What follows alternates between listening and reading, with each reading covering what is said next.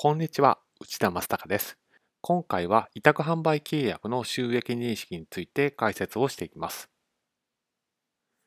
収益認識会計基準では、商品や製品などを買い主が使ったり売ったりするなど、いわゆるコントロールできるようになったら収益を認識します。これは支配の移転という考え方です。では、委託販売契約はどうなんでしょうか？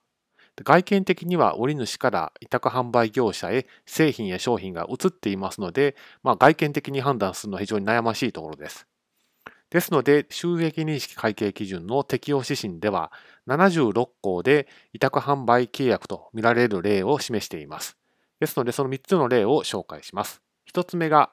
委託販売業者が販売するまで、または一定期間が経過するまでは、売り主がその商品、製品を支配していると。そういう状況であれば、委託販売契約に当たりますよというのは一つ目。えー、つ目が、委託販売業者が販売してしまうまでは、売り主が返還請求をできたり、他社へ売ると、そういったことができる状況にあるということ。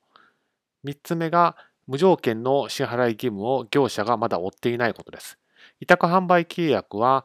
まあ、趣旨としまして、その業者に販売を委ねて、その人が販売した時点で、まあ、手数料を業者へ支払い、売り主は代金をもらうことができるということです。ですから、そういった形で委託販売業者が販売するまでは、そういった無条件の支払い義務をその販売業者が負っていないという、そういった要件を満たせば委託販売契約というふうに見てはいいでしょうと。実態もそういうふうに考えられるので、まあ、こういった3つ目の条件が設けられています。このように委託販売契約は外見的には支配の移転の判断が難しいので、こういった観点から委託販売契約の検討をすることが求められています。